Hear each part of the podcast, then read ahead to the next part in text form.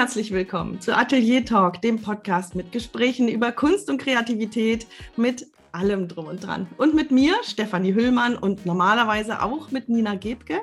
Aber heute begrüße ich wieder einen Gast und zwar ist das die Juliana Socher. Und ich bin sicher, dass das ein ganz spannendes Gespräch heute wird und vielleicht ein ungewöhnliches Mal schauen. Auf alle Fälle erhoffe ich mir von dir, liebe Juliana, dass du mir erklärst, was Autos Baumärkte, Rentenversicherungen und Hochzeiten gemeinsam haben. Denn dafür scheinst du ja Expertin zu sein. Herzlich willkommen, Juliane. Hallo, schön, dass ich hier sein darf.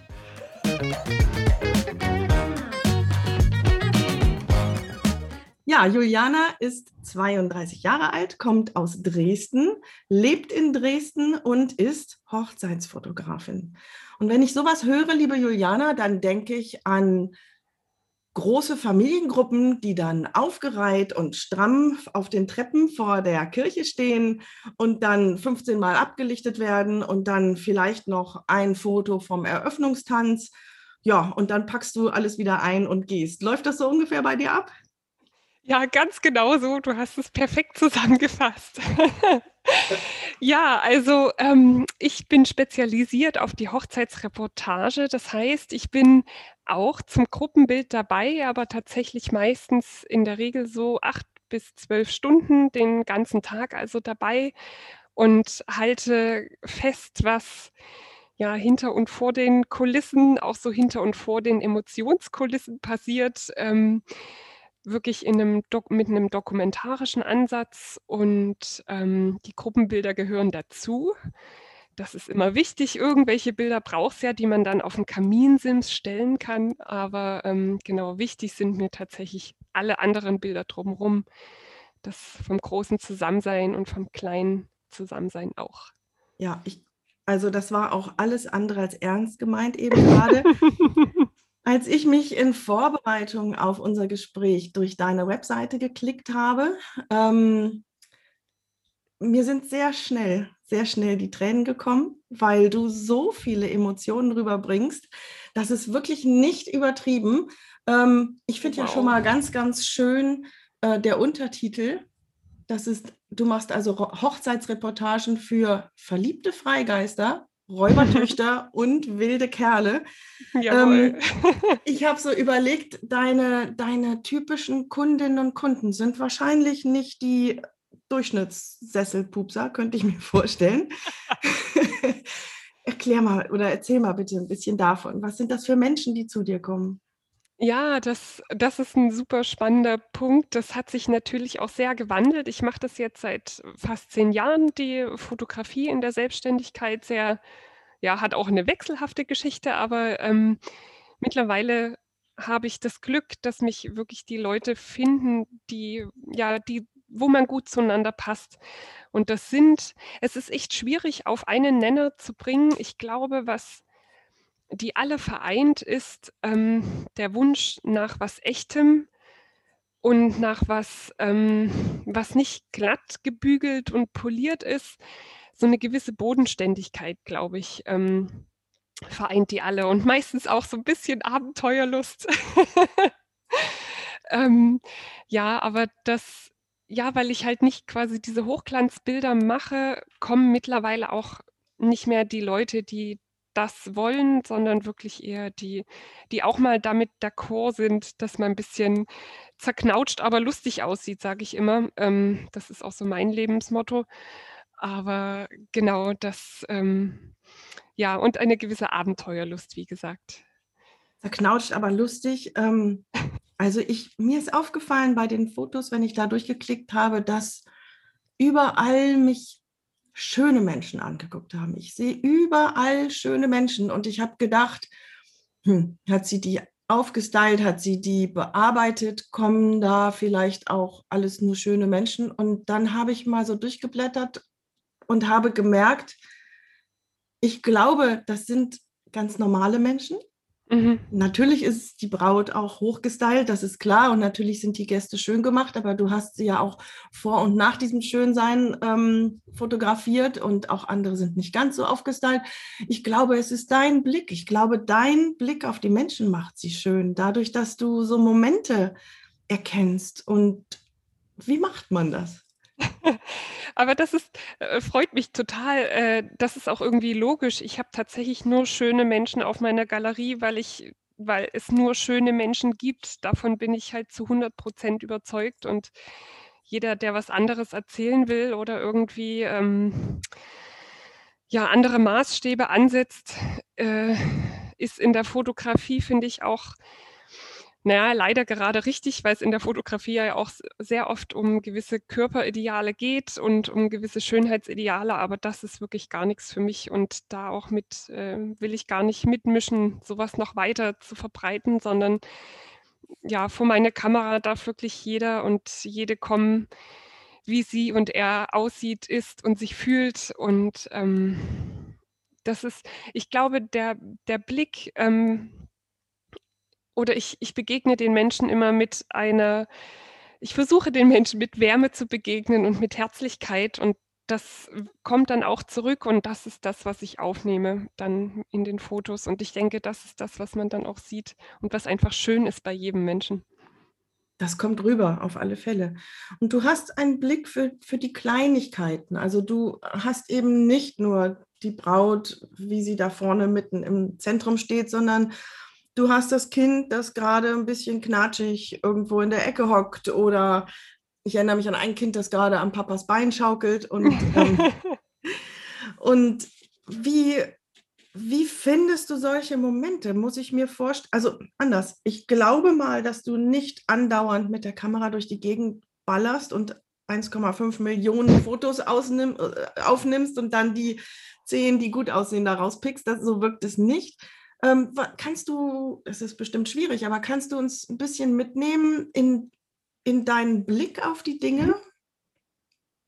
Ähm, also ich denke und schaue immer in Geschichten und in Beziehungsgeflechten, sage ich mal. Ähm, Gerade auf einer Hochzeit äh, brauche ich auch immer erstmal eine Zeit, mich da so ein bisschen reinzuwurschteln. Man hat da auf einmal irgendwie 150 Leute vor sich und sieht erstmal überhaupt nicht durch, wer gehört hier irgendwie zusammen.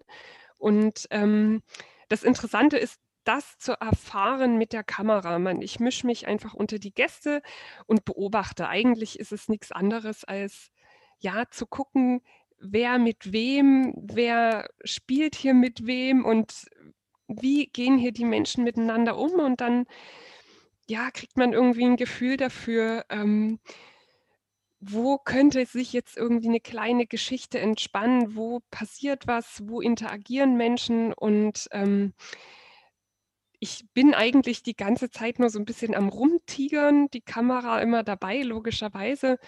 Ähm, ich spreche auch ganz viel mit Leuten. Das ist auf der Hochzeit immer ein riesiges, äh, ein riesiger Teil meines Tages für mich, auch wenn das vielleicht skurril ist. Äh, ich sollte eigentlich lieber fotografieren. Aber ich finde immer, ähm, wenn ich von den Leuten verlange, dass sie sich vertrauensvoll vor meiner Kamera und offen und ehrlich bewegen, dann muss ich halt wenigstens mal ein Wort gewechselt haben und man muss ja eine Vertrauensbasis schaffen.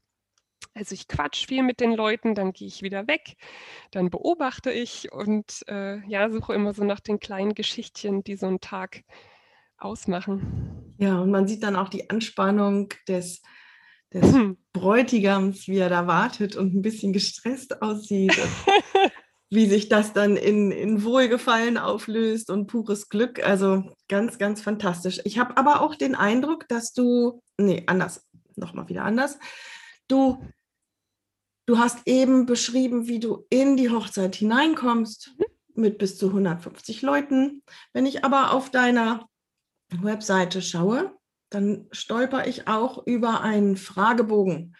Ähm, mhm. Ähm, du fragst mich, ob ich, wenn ich ein gutes Buch lese, ob ich lieber eine Tasse Tee, ein Kaffeegetränk, ein kühles Bierchen oder ein Glas mhm. Whisky ähm, haben möchte und ähm, zu welchem Hogwarts-Haus ich gerne gehören würde und so weiter. yep.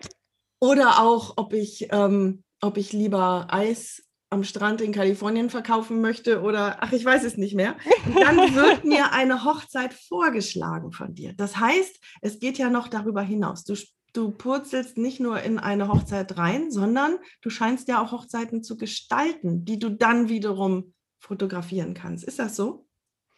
Naja, also ich versuche so über diese, über diesen kleinen, das ist ja wie so ein Quiz auf der Seite. Ich versuche irgendwie einfach die Leute, die bei mir auf die Homepage kommen, irgendwie abzuholen und ähm, erstens zu zeigen, dass ich das auch nicht alles Bier ernst nehme, also vor allem mich. Ich nehme natürlich die Hochzeit ernst und meine Verpflichtung als Fotografin, aber dass das alles eigentlich auch eine schöne und lockere Sache ist. Ähm, ja, ich bin natürlich keine Hochzeitsplanerin oder so. Der Witz ist aber, als Fotografin ist man relativ weit ähm, vorne mit im Buchungsprozess, sage ich mal. Also die Paare fragen relativ zeitig bei einer Fotografin an. Und deshalb wird man dann manchmal unbewusst zur Hochzeitsplanerin, weil ich einfach viel Erfahrung mitbringe, die Paare das natürlich merken oder wissen und dann auch mal so, ja Mensch, was könntest du empfehlen? Und wir haben das und das Problem. Wir reden oft über äh, Gästelisten und solche Scherze, so nach dem Motto, kann man das so machen? Ist das so? Und dann werde ich quasi unfreiwillig zur äh, Hochzeitsplanerin hinter den Kulissen. Aber du machst ja auch besondere Hochzeitsunternehmungen mit deinen Leuten.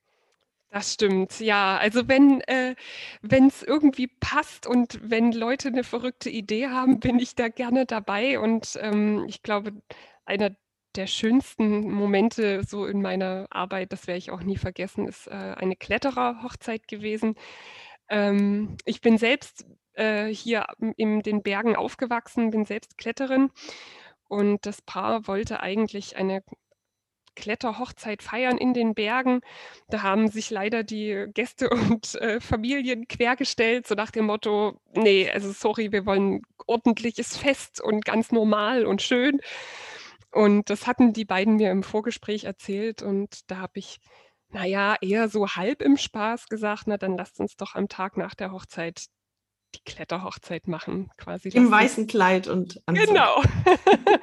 und da sind wir am Sonntag nach der großen Hochzeit quasi noch alle im Halbkater äh, in der sächsischen Schweiz äh, geklettert, ich auch. Die Braut im Brautkleid, der Bräutigam im Anzug, ähm, der hat seine Frau hochgesichert äh, und mich dann auch. Und wir haben einfach, eine Freundin war noch mit dabei und wir hatten einfach einen wunderschönen Tag in der Natur, ähm, total locker. Und da habe ich gemerkt, dass es halt das, was den beiden zu 100 Prozent entsprochen hat, dann auf diesem Gipfel stehen, die Augen schließen, einatmen, nur die Wipfel hören, die rauschen und das klingt meiner Kamera.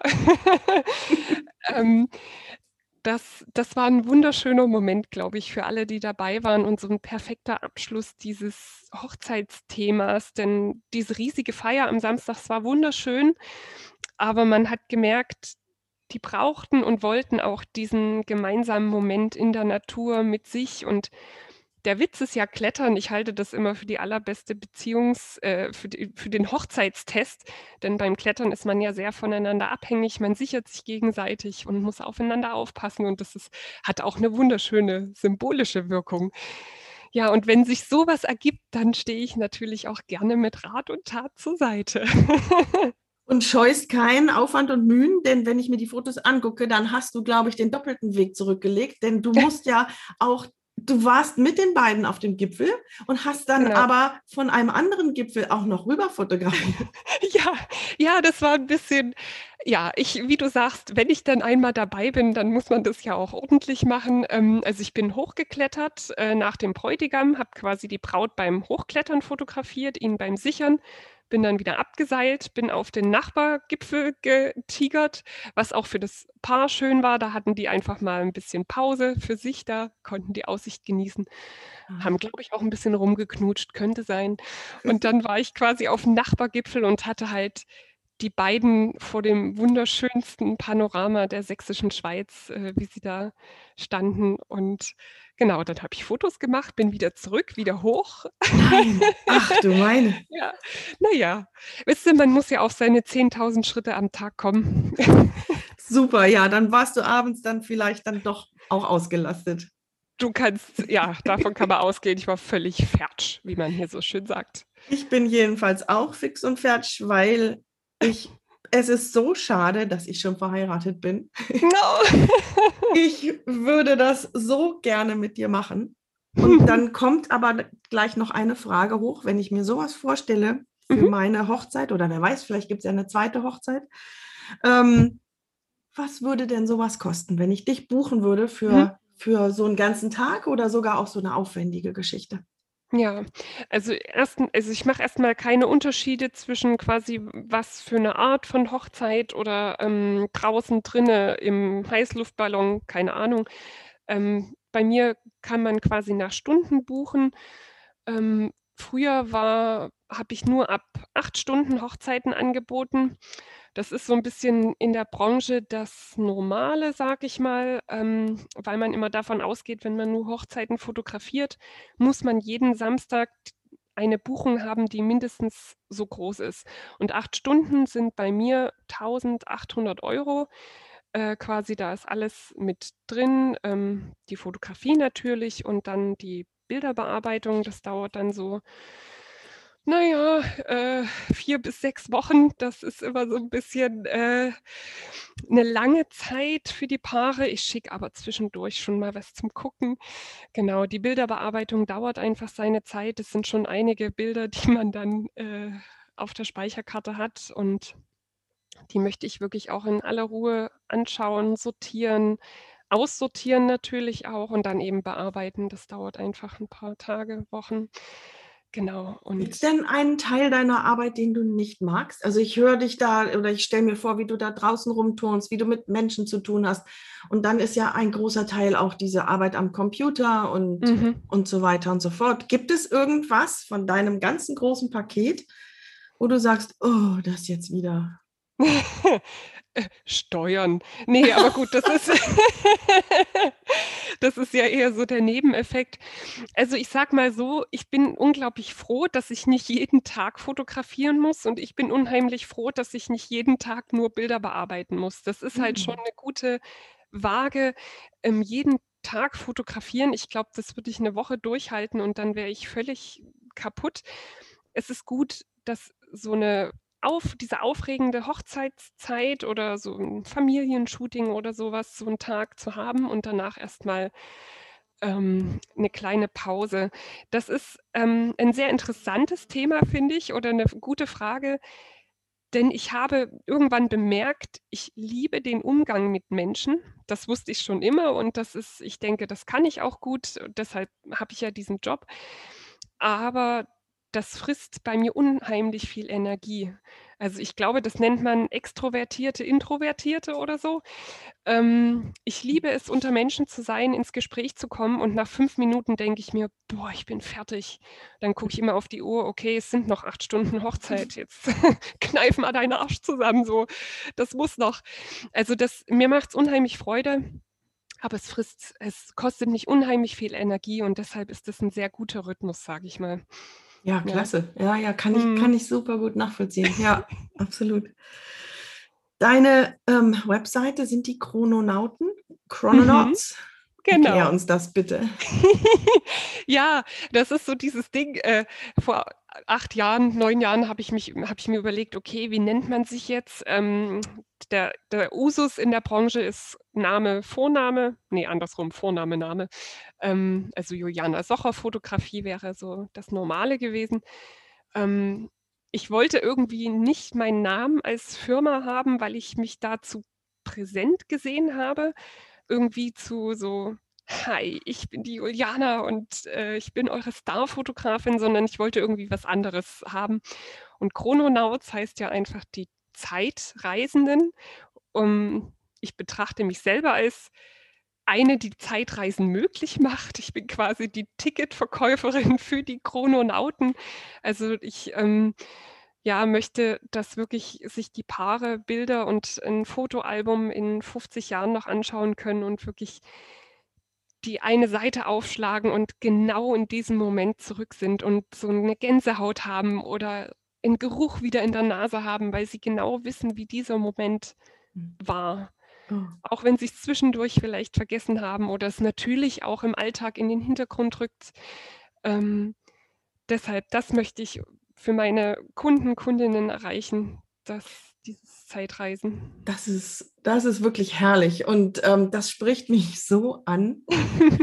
Bei meinem Thema, bei meiner Kunst, mein, eins meiner beiden großen Kernthemen ist der Wandel wie sich mhm. Dinge verändern und Sachen, diesen Wandel sichtbar machen von Gebäuden, von Firmen, aber auch von Familien, anstatt dass sie ihre Erinnerungsstücke in den Schubladen, in den Kisten oder im Koffer auf dem Dachboden haben oder sowas. Da, da diesen Wandel rauszuholen und, und mhm. dieses Stück dann auch im Jetzt teilhaben zu lassen und vielleicht einen kleinen Ausblick auf die Zukunft zu geben, das, ähm, das ist mein Kerngedanke. Und wenn ich das von dir höre, das ist, äh, das ist, da kriege ich auch wieder Gänsehaut. Und du forschst nach, ähm, is there love on Mars, fragst du? Ja. ich will, ich will Liebe überall und ich will Liebe von allen fotografieren, auch auf dem Mars. Ich ja, hm. bin, bin auch ein großer Nerd, muss man dazu sagen. Ich liebe auch diese ganzen ja, Science-Fiction, Fantasy-Sachen da. Das ist so meine Jugend gewesen und ich glaube, deshalb kommt auch so ein bisschen die Liebe zum, zum Außergewöhnlichen und auch eben gerade für Menschen, die sonst auch nicht so in diese große Schublade erstmal reinpassen, sondern sich manchmal auch fragen, äh, bin ich gut genug für die Kamera? Das ist eine Frage, die ich erschreckend oft höre, ein bisschen verpackt manchmal, aber im Grunde steht immer das dahinter. Bin ich es überhaupt wert, mhm. ähm, dass ich jetzt fotografiert werde, weil ich sehe so und so aus oder ich fühle mich so und so. Mhm. Das finde ich ganz erschreckend und ich kann das aber nachvollziehen, dieses Gefühl. Also das ist mir nicht fremd und deshalb ja die Liebe zu den Leuten, die es vielleicht auch, die sich in anderen Nischen wiederfinden. Ähm, die hm. ist groß. Das heißt, wir kommen jetzt eigentlich auch, machen wir diesen Bogen zu, mhm. zu dem, was ich am Anfang versprochen habe, dass du uns erklärst, was, was denn Autos, Baumärkte, Rentenversicherungen und Hochzeiten gemeinsam haben. Denn diese Frage stellst du auf deiner Webseite. Ja. Das geht in dieselbe Richtung, oder? Ähm, ja, also ich finde, ähm, das ist einfach ein Ding, ich muss, die Hochzeit ist auch einfach mitten ein, ein Teil des Lebens und aus dem Leben und wir brauchen alles das, was dazugehört, äh, das Auto und die Rentenversicherung.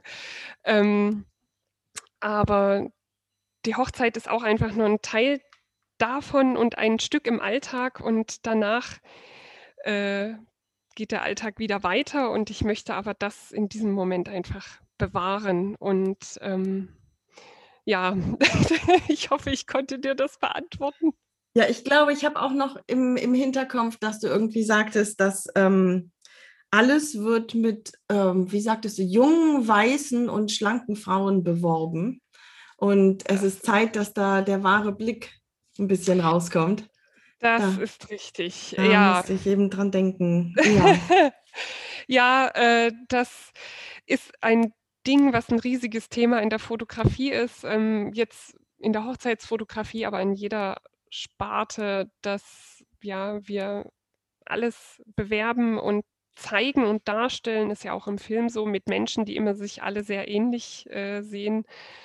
Ja, wie gesagt, wenn man ähm, den Fernseher anmacht oder irgendeine Zeitschrift aufschlägt, es wird, ich glaube, da findet gerade ein großer Wandel statt, aber noch vor zehn Jahren hätte ich gesagt, da sind 90 Prozent, wie du sagst, schön jung, schlank hm. und sehr, sehr blass. und, und, weiblich meistens, ja, weil und das weiblich, auch gut sieht. Ja, ja. Genau, genau. Und ähm, ja, ich möchte, genau, wir hatten ja auch schon drüber gesprochen, ich möchte einfach vor meiner Kamera einen Platz schaffen, wo alle hier sich willkommen finden und nicht nur eben die, die ich gerade angesprochen habe, sondern wirklich alle, alle, alle. Ähm, ja, das ist mir ganz wichtig. Und gerade in der Hochzeitsbranche, denke ich, ist auch wichtig zu kapieren, dass nicht nur Mann und Frau heiraten und eine glückliche Ehe führen können und äh, eine Familie haben und gründen, sondern dass es ganz andere Formen von Beziehungen gibt, eben nicht nur die hetero, sondern auch die homosexuelle Beziehung und dass die genauso ein Teil des Alltags ist, unseres gesellschaftlichen Alltags. Und das ist interessant, dass das auf den, ja, auf vielen Homepages oder Galerien noch gar nicht angekommen ist. Da frage ich mich immer, wo, ja. wo leben die?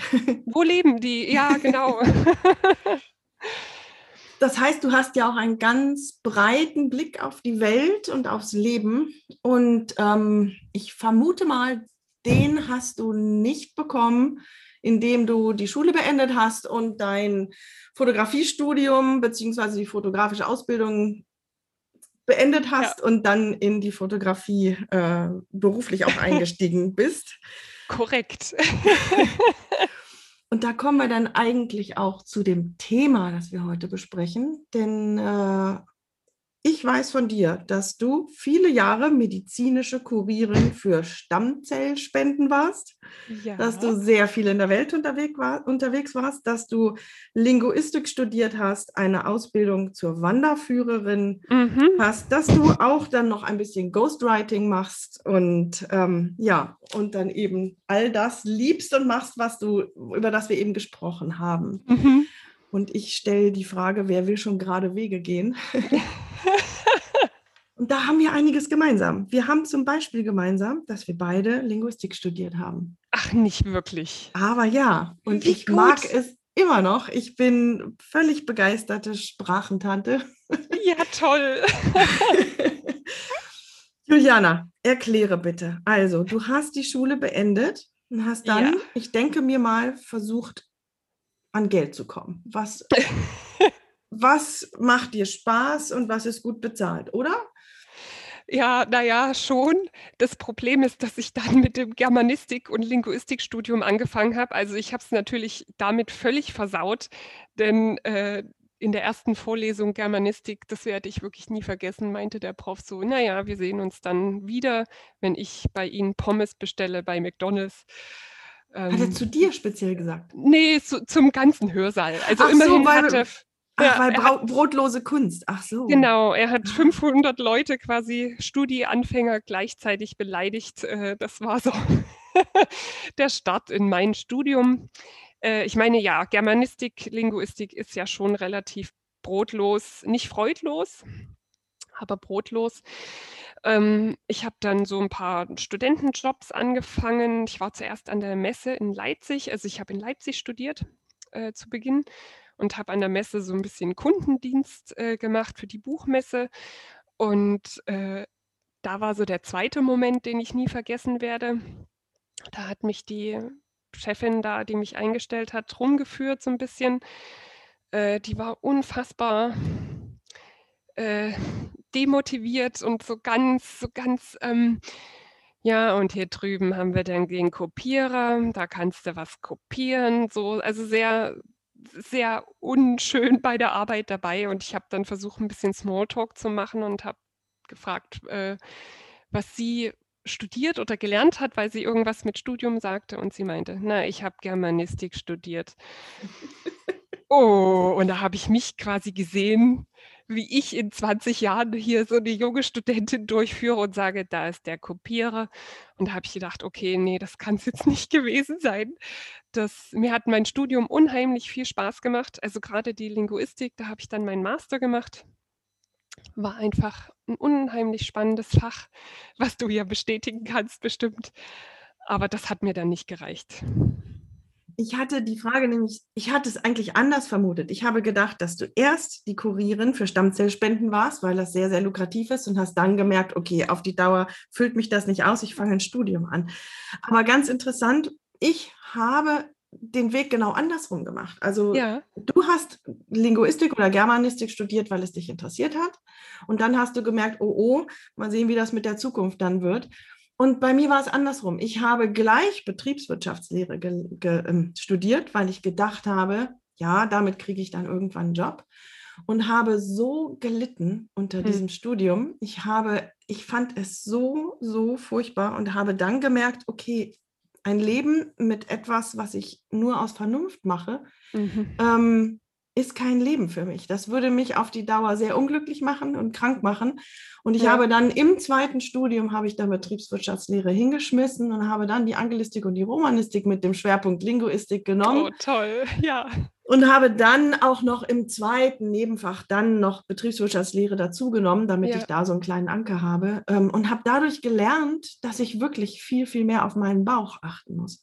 Toll. Und ja, das, ähm, das war wirklich eine, eine gute Lehre ich meine, irgendwie, ja, wir kommen dann zum gleichen Ergebnis. Aber erzähl weiter, bitte. Ja, also ich meine, bei mir war die Überlegung irgendwie ähnlich. Ich habe das Studium wirklich nur aus Interesse angefangen, überhaupt nicht mit dem Gedanken irgendwie an die große Zukunft. Ähm, ich muss meinen Eltern da immer noch zugute halten, dass sie mich da immer unterstützt haben und gesagt haben, ja, mach das. Wo ja jeder weiß, dass das jetzt wirklich nicht der klassische Job ist, wo man nach dem Abschluss dann irgendwie groß rauskommt. Ähm, aber ich habe dann halt, ja, als sich das Studium langsam dem Ende näherte, habe ich halt auch wirklich gemerkt, das, was so meine Studienkolleginnen und Freunde so jetzt hier anfangen und was die dann beruflich machen, das will ich eigentlich gar nicht, weil ich das nur aus Interesse am Stoff studiert habe, aber nicht, ähm, ja, nicht, weil ich mich irgendwie groß in die Verlagswelt oder ins Marketing oder in Social Media Management oder irgendwas begeben möchte, sondern hm. ich fand es einfach spannend, Althochdeutsch zu lernen. Und ich so, ähm, ja, und an der Uni wollte ich auch nicht bleiben. Das war so eine kleine Überlegung, aber mm -mm. Also wurdest du Hochzeitsfotografin. ja, äh, naja, also fotografiert habe ich tatsächlich schon immer. Ähm, das, das muss ich dazu sagen. Mein Papa hat mir das quasi beigebracht. Äh, von dem habe ich immer die alten Kameras bekommen, wenn der gerade wieder ausrangiert hat. Ach, bin ich dann mhm. damit losgezogen, genau. Und das war einfach schon immer ein Hobby. Ich habe während des Studiums auch schon kleine Sachen gemacht, so wirklich ganz klassisch mal irgendwie Bewerbungsbild für eine Freundin, dann äh, mal eine Familie fotografiert. Dann hat eine Freundin von mir ganz zeitig geheiratet. Da habe ich tatsächlich die Hochzeit fotografiert. So hatte ich ein paar kleine Berührungspunkte, aber da war wirklich nie der Gedanke dabei. Das wird jetzt meine Karriere. Ich habe mich immer gefreut, wenn ich äh, 30 Euro verdient habe oder so. Das war so, yeah, wieder drei Wochen Mensa gesichert. Ähm, ja, und danach habe ich ähm, also in der Masterzeit habe ich mich dann wirklich ein bisschen damit beschäftigt, okay, was will ich machen? Habe mich tatsächlich direkt nach meiner Masterarbeit äh, selbstständig gemeldet ähm, als Fotografin, aber quasi einfach nur, damit ich ein bisschen mehr machen kann und nicht irgendwie das äh, rumgewurschtelt ist, sondern dass ich vor Mutterchen Staat sagen kann, jawohl, ich habe hier eine Nummer, ich bin jetzt beim Finanzamt. ja, und dann ähm, habe ich mich als sogenannte Onboard-Kurierin beworben, als Stammzellkurierin, äh, weil ich dachte, warum nicht? Das war so mein, meine große Überlegung dahinter. Ähm, es ist äh, an sich ja ein wirklich toller Beruf. Ich hatte auch vorher. Ja, liegt auf der Hand. Ne? ich hatte während des Studiums äh, im Verein für Knochenmarkspende schon gearbeitet. Ich kannte also das Thema Knochenmarkspende und Stammzellspende sind ja für Leukämiepatienten, sind nur zwei verschiedene Arten der Spende, aber ich hatte quasi sehr viel Wissen darüber. Also ich habe da wirklich klassisch in meinem Studienbereich gearbeitet, quasi im Öffentlichkeitsbereich. Ähm, und wusste einfach viel darüber und habe mir dann gedacht, okay, das ist einfach überhaupt nichts für mich. Ich will gar nicht dieses ich will mich nicht irgendwo hinstellen oder Pressemitteilungen verfassen, sondern kurieren ist ja eigentlich viel interessanter. So. Und ich muss sagen, ähm, vier Jahre, fast fünf habe ich das gemacht. Ähm, da habe ich mehr gelernt als in sieben Jahren Studium oder mhm. Schule überhaupt. Mhm. Ähm, das ist ein Job, der unglaublich fordert. Man hat eine riesige Verantwortung. Also ich kann es ja versuchen, ganz kurz zu erklären. Man ähm, reist quasi als Kurierin zum Entnahmezentrum. Das heißt, da irgendwo gibt es ein, ein Entnahmezentrum, wo ein Spender liegt und ähm, sich Blutstammzell, äh, Blutstammzellen ähm, entnehmen lässt. Das geht ganz einfach heutzutage. Das ist wirklich kein großer Akt mehr. Diese Stammzellen werden dann in eine Kühlbox getan und die müssen dann innerhalb von 72 Stunden zur Zielklinik zum Patienten gelangen, ähm, weil die halt auch nicht länger überleben, die Zellen, als 72 Stunden.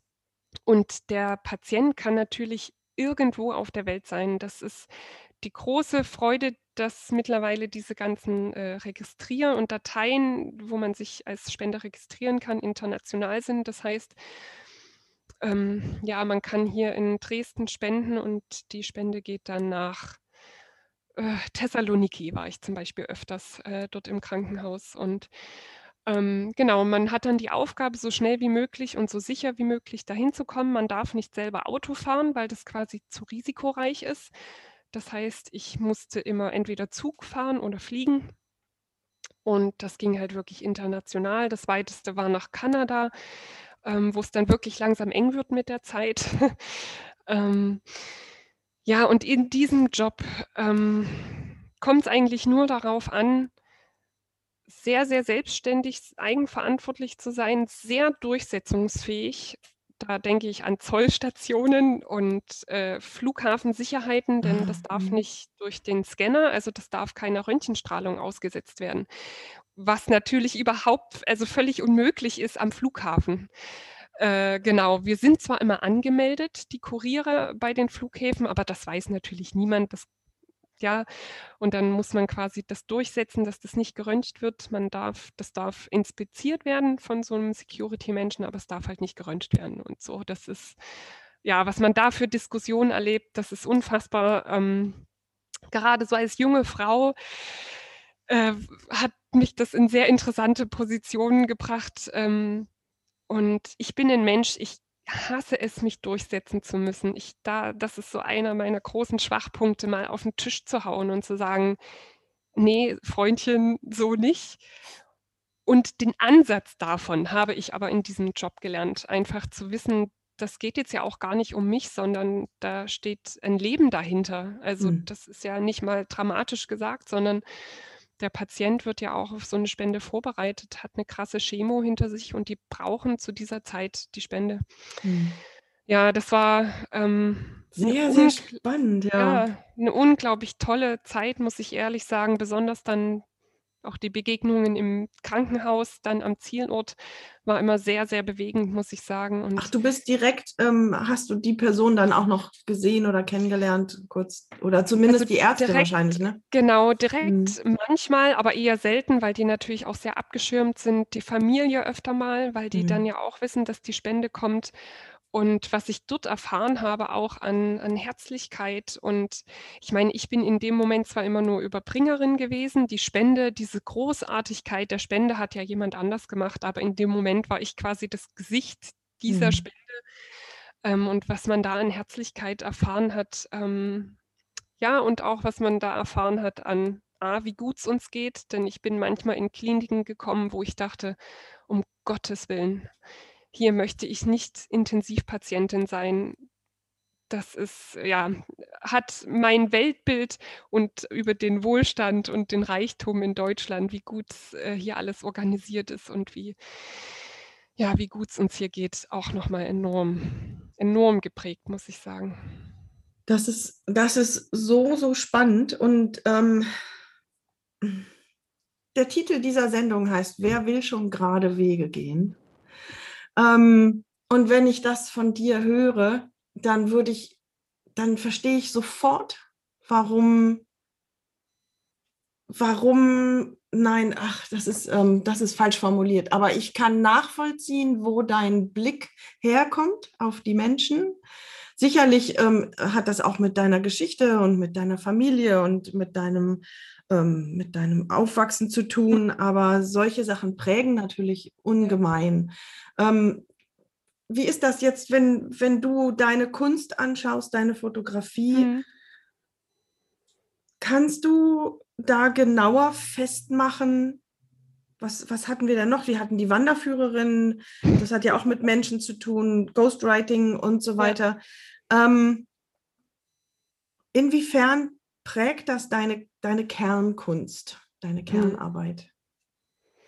Das ich finde, das ist eine wunderschöne Frage. Ähm, ich glaube, was ich gelernt habe in dieser Zeit als Kurierin und was ich tatsächlich, du hast es angesprochen, auch in meiner Familienzeit, in meinem Aufwachsen erlebt habe, ist der fundamentale Glauben und die Überzeugung, dass die Menschen wirklich gut sind, dass, dass wir einen Kern haben, der unzerstörbar gut und warm und herzlich ist.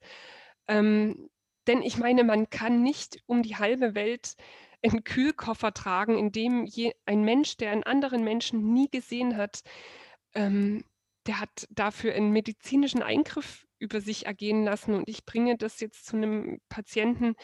Man kann danach nicht zynisch bleiben. Das geht einfach nicht. Ähm, und ich glaube, das war ganz gut, dass, dass diese Zeit hat mir den Zynismus komplett ausgetrieben. Ähm, und mit diesem Blick bin ich dann in die Fotografie gegangen. Also ich habe auch während dieser Kurierzeit quasi immer auch noch weiter fotografiert, wenn ich halt zu Hause war. Ähm, und ich glaube, einerseits dieser Blick, dass jeder Mensch gut ist und jeder Mensch eine Geschichte erzählen kann. Denn das war halt der Witz. Also 100, äh, 90 Prozent des Jobs der Kurierin ist das Reisen. Das heißt, man ist auch stundenlang sitzt man irgendwo rum. Deshalb habe ich es mir immer zur Angewohnheit gemacht, Leute anzuquatschen und ins Gespräch zu kommen, weil man sonst so viele Bücher kann selbst ich nicht lesen, dass die Zeit dann schneller vorbeigeht. Und ähm, ja, man spricht dann mit Leuten, die völlig unscheinbar aussehen oder sich ganz zurückhaltend geben und erfährt dann Geschichten über Geschichten. Und das ist etwas, ähm, was ich mit meiner Arbeit auch immer ausdrücken möchte. Ähm, jeder hat was zu erzählen. Ich glaube, darauf kann man es runterbrechen. Vielleicht jeder hat was Gutes, was Trauriges, was Schweres zu erzählen. Und egal, was du erzählen möchtest, ich kann dir dabei helfen mit Bildern. Und das, ja, ich glaube, das ist vielleicht so der Kern. Uh, das berührt mich ganz tief, was du da sagst. Oh, das ist, uh, das habe ich so nicht erwartet. Ähm, Okay, bevor ich hier in Emotionen mich auflöse, nächste Frage. Nein, danke, danke, dass du uns so tief reinlässt. In, also das berührt mich wirklich. Es ist nicht so dahin gesagt. Ähm, aber die nächste Frage, die mir dann mhm. gleich auf den Lippen liegt, ähm, wie schwer hast du es empfunden, ähm, ja, das Ruder rumzureißen? Also mhm. Äh, das, du hast zwar als Kind schon immer fotografiert ähm, und du hast auch irgendwann dieses Gewerbe angemeldet. Aber von der Linguistin ähm, und von völlig anderen Sachen zu sagen, ich mache jetzt das hauptberuflich, mhm. war das ein Sprung für dich? War das schwierig oder war das ein schleichender Prozess? Ähm, ich denke auch an die vielen, vielen Zuhörerinnen dieses Podcasts ähm, und ja. Zuhörer, die in einem anderen Beruf sitzen, in einem, ja, gestandene Menschen sind in einem bestimmten Lebensweg aber aus bestimmten Gründen hier ja auch zuhören beim Atelier mhm. Talk mhm. und vielleicht andere Bedürfnisse oder Ziele oder Wünsche im Hinterkopf haben und sich denken, ach, das kann ich sowieso jetzt nicht mehr bewerkstelligen. Ja. Mein Weg ist ein ähnlicher, haben wir eben gesprochen. Ja. Und bei dir auch. Wie schwer war das für dich?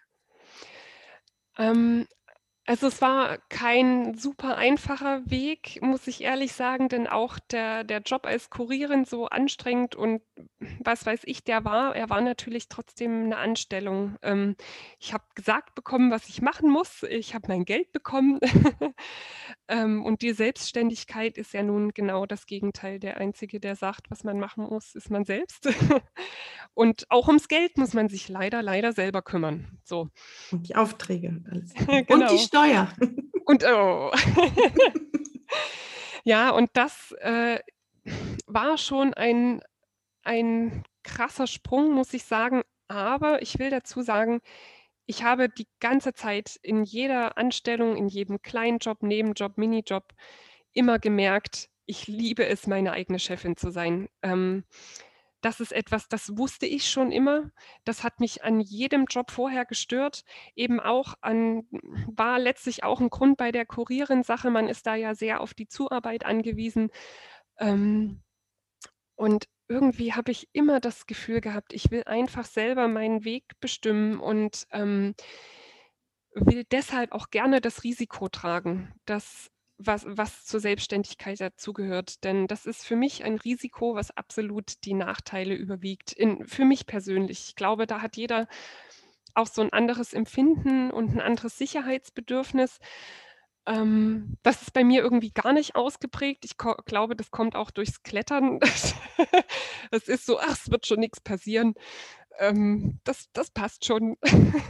Ach, was ist das. Schlimmste, was passieren kann? Runterfallen und dann hängt man halt im Seil. Also das, das passt schon. So, das, Das war irgendwie, könnte. Mhm. ja, man hofft's, ne? Also, hm. Ähm, andere Nein, ich meinte, ich meinte eben, das könnte wirklich sein, dass das auch zusammenhängt, dass das Klettern dir ein, ein gewisses Sicherheits... Ja, ich ja, ich glaube schon, dass das irgendwie alles zusammenhängt und andere sagen vielleicht, das ist naiv und vielleicht ist es das auch, aber also ich ja, ohne jetzt da groß drauf eingehen zu wollen, aber gerade in so einem Sozialstaat wie in Deutschland hat man ja viele Kletterseile, sage ich mal, Sicherungsseile, die einen auch auffangen. Ja, und ich habe dann den Sprung gemacht, ähm, habe so einen Existenzgründerkurs besucht. Das war wirklich gut, muss ich ehrlich sagen. Das war auch ein bisschen Realitätscheck. Ich sage jetzt zum dritten Mal das Wort und dann sagen wir es nie wieder. Da wusste ich dann, ich muss Steuern zahlen. Okay, war mir gar nicht bewusst. Hm. Das lernt man dann dann halt, äh, mal kurz und so ein bisschen juristische Sachen und was da dazugehört. Dann hatte ich das einmal so durchgespült und dann war der Weg frei, ja, für die Fotografie. Mhm. Mhm. Ähm, und ich muss sagen, das hat sich einfach so richtig angefühlt und war so auch irgendwie folgerichtig, das zu machen, weil ich, wie gesagt, immer wusste, das entspricht mir, dieses selber Arbeiten, diese Eigenverantwortlichkeit für sich selbst, ähm, dass ich immer sagen würde, nicht, dass für die Selbstständigkeit für alle ist, aber dass wirklich dieses Bauchgefühl, das hast du ja gesagt mit deinem Studium, ne, das ist das Aller, Allerwichtigste. Warum sollte sich denn der Bauch irren? Der irrt nie. Der Kopf, der kann einem viel Mist erzählen, aber der Bauch, der irrt nicht.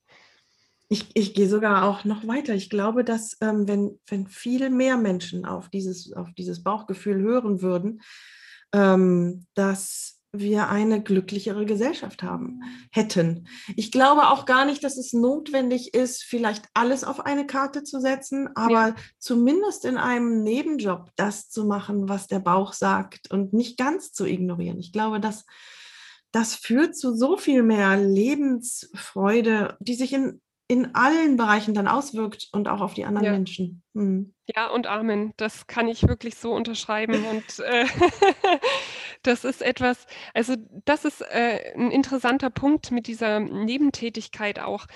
Ähm, das will ich r der Realitätshalber sagen. Die Fotografie war mein Leben lang mein Hobby. Jetzt, wo ich sie 8 Beru 9 Jahre hauptberuflich mache, ist sie nicht mehr mein Hobby in diesem Sinne wie früher. Das muss man sich, glaube ich, ganz, ganz auch, äh, deutlich machen.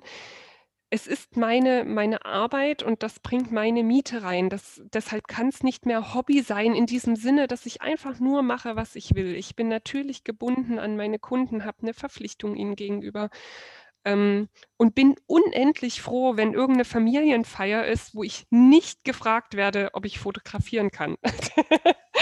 Das ist für mich ah. Urlaub, tatsächlich. Also, eine Feier, wo ich einfach nur sein kann, äh, das ist Urlaub für mich. Ähm, das heißt nicht also, überhaupt nicht, dass mir Fotografie privat keinen Spaß mehr macht.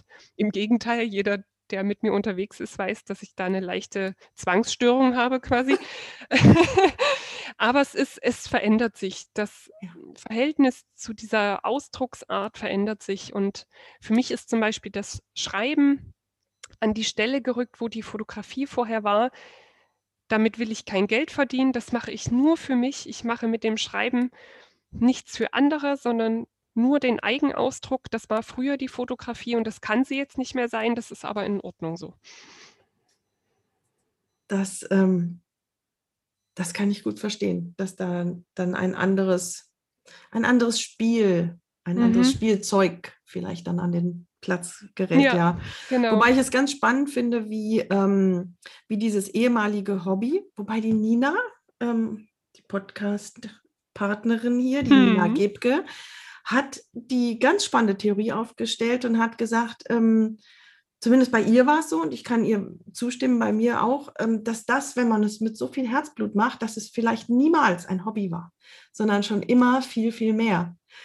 Das, das ist wunderschön. Das ist ein super spannender Blick auf das Ganze, ja.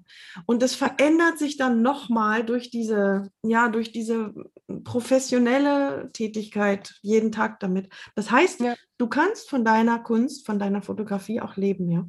Ja, genau. Also ich mache das hauptberuflich. Das Leben können davon war wahrlich nicht immer so. Also das war, äh, das will ich auch wirklich gar nicht schönreden. Das war ein harter Weg. Man muss sich da wirklich durchbeißen, es ähm, dranbleiben. Also jetzt auch im Rückblick auf die beiden, also auf die anderthalb Corona-Jahre.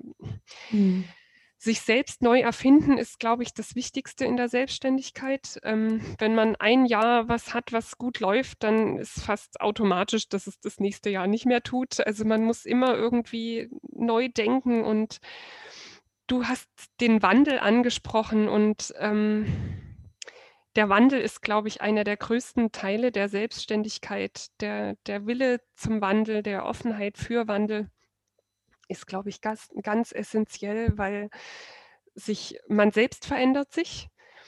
Ähm, und das ist ja das Schöne, dass man das in der Selbstständigkeit vielleicht anders als in der Anstellung auch reflektieren kann in der Arbeit. Meine Arbeit hat sich natürlich auch verändert. Ich meine, neun Jahre, Gott sei Dank sehen die Fotos nicht mehr aus wie vor neun Jahren und ich arbeite auch anders mit Menschen zusammen.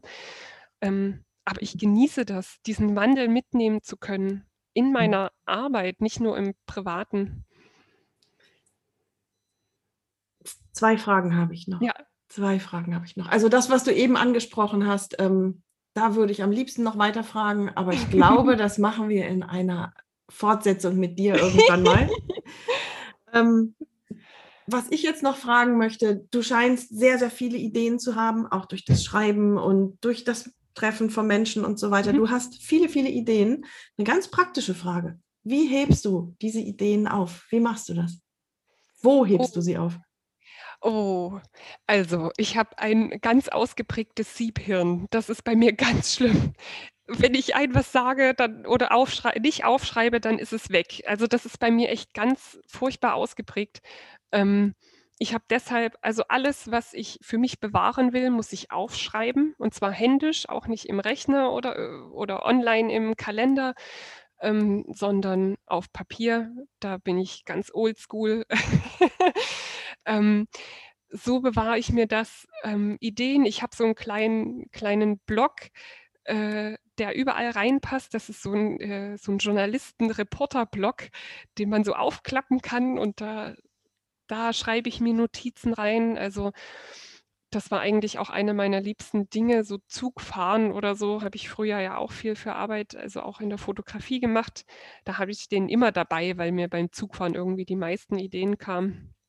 Äh, niederschreiben, niederschreiben. Ähm, das heißt, das du hast viele von diesen kleinen Blöcken inzwischen schon, die sich sammeln? Ja. Oh, wie cool. Und dann schaust du auch ab und zu mal rein und da die Idee oder die Idee zupfst du raus. Ach, wie schön. Genau, genau. Also ich habe ähm, ein Sammelsurium an Blättern, die mir irgendwas erzählen wollen. Mittlerweile habe ich auch gelernt, dass es auch okay ist, dass manche Ideen zwar niedergeschrieben sind, aber dann auch schlummern da. Das ist, irgendwann kommen die vielleicht wieder und irgendwann vielleicht auch nicht.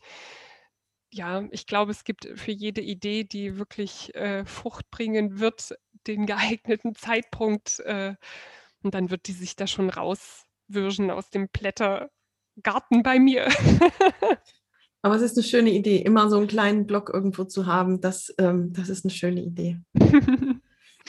Meine letzte Frage an dich heute. Ja du hast so viel gemacht, du bist immer noch so viel, du bist so breit aufgestellt und du hast so viele Antennen in verschiedene Richtungen. Ähm, wovon in deinem Leben, wovon hättest du gern mehr? Puh, das ist echt, das glaube ich, die schwierigste Frage, die du mir heute gestellt hast. Ähm, ich schaue mich hier gerade so um und sehe den Wald vor meinem Fenster und die Katze schläft und alles ist so schön.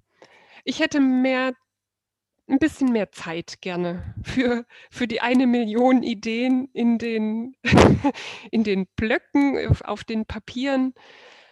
Aber was anderes wird mir nicht einfallen als Zeit. Ja, ich habe auch eine große Familie, für die ist auch Zeit immer das Schönste. Ja. Und Nichten, das, ähm, ich glaube, da gibt, ist Zeit das Einzige, was wirklich zählt, gemeinsame Zeit. Ja, Nee, Toll. sonst fällt mir nichts ein. Kuchen, okay. okay, Kuchen kann man auch. Okay. Zeit und Kuchen. Zeit für Kuchen, Zeit mit Kuchen. Aber sonst. das klingt ganz wundervoll. Juliana, ähm, gibt es irgendetwas, was du an dieser Stelle jetzt unbedingt noch sagen möchtest? Irgendwas, was ich ich, ich, weiß, es gibt viel, was wir noch nicht angesprochen haben, aber gibt es irgendwas, was gerade auf der Seele brennt, was du unbedingt noch loswerden möchtest? Ähm, was brennt mir auf der Seele? Ich möchte ganz, ganz sehr raten, vielleicht gerade nach anderthalb Corona-Jahren, wo die Sorgenfalten so bis zu den Augenringen rutschen und die Augenringe bis an den Haaransatz, ähm, möchte ich als ausgebildete Wanderführerin raten. Geht raus, geht in den Wald, setzt euch ins Moos, lasst euch berieseln vom Buchfink und äh, von dem Amselgeräusch und ähm, danach macht was Schönes, was euch Spaß macht. Das war für mich die Rettung in diesen letzten, in dieser letzten Zeit und das ist was, ähm, ja, was einem auch niemand wegnehmen kann und was so heilsam und schön ist. Und macht Fotos von, von euren aller, allerliebsten Menschen. Egal, ob die das in dem Moment vielleicht so, gerade wenn es die Eltern sind, kenne ich immer so, doch nicht jetzt, ich war nicht beim Friseur, aber Bilder machen von den liebsten Menschen, das ist eigentlich der größte Rat, den ich habe. Das ist ein super schöner Rat. Und wenn man dann hinterher noch ein bisschen Zeit hat, dann schaut bitte mal auf die Webseite von der Juliana Socher, chrononauts-photography.com, Chrononauts mit CH, wir haben das alles in den Show Notes verlinkt und auf Instagram bist du auch und machst ganz spannende und tolle Stories. Wie heißt du da, Juliana? Da bin ich äh, Chrono Report, also wie die Reportage, wie die Reporterin Chrono Report. In eins durch. Genau, so ist es. Wunderbar. Das verlinken wir alles in unseren Show Notes. Uns findet ihr auf www.atelier-talk.com und auf Instagram heißen wir Atelier Talk in eins durch. Und dann findet ihr auch in den Show Notes die Webseiten und Instagram-Accounts von Nina Gebke und mir. Ich bin Stefanie Hüllmann. Ich verabschiede mich für heute und bedanke mich von Herzen, Juliana, für ein super schönes Gespräch. Und ich glaube, wir kommen nicht drum herum, dich irgendwann mal wieder einzuladen. Vielen, vielen ich Dank. Ich danke dir ganz herzlich. Es war mir eine Freude. Danke. Tschüss. Tschüss.